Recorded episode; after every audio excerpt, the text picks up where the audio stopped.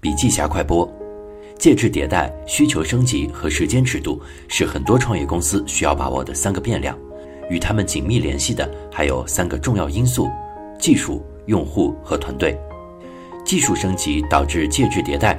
比如从 PC 网页到电视屏、手机屏的变化，以及宽带的升级导致了信息获取和媒体形式的大变革，也导致了商业形态的极大变化。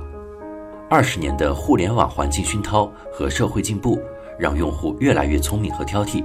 需求升级也不可避免。他们倒逼企业必须要绞尽脑汁提供好的产品和服务。创业公司在做发展规划时，常常会从融资进度来规划公司发展进度，这是很严重的误区。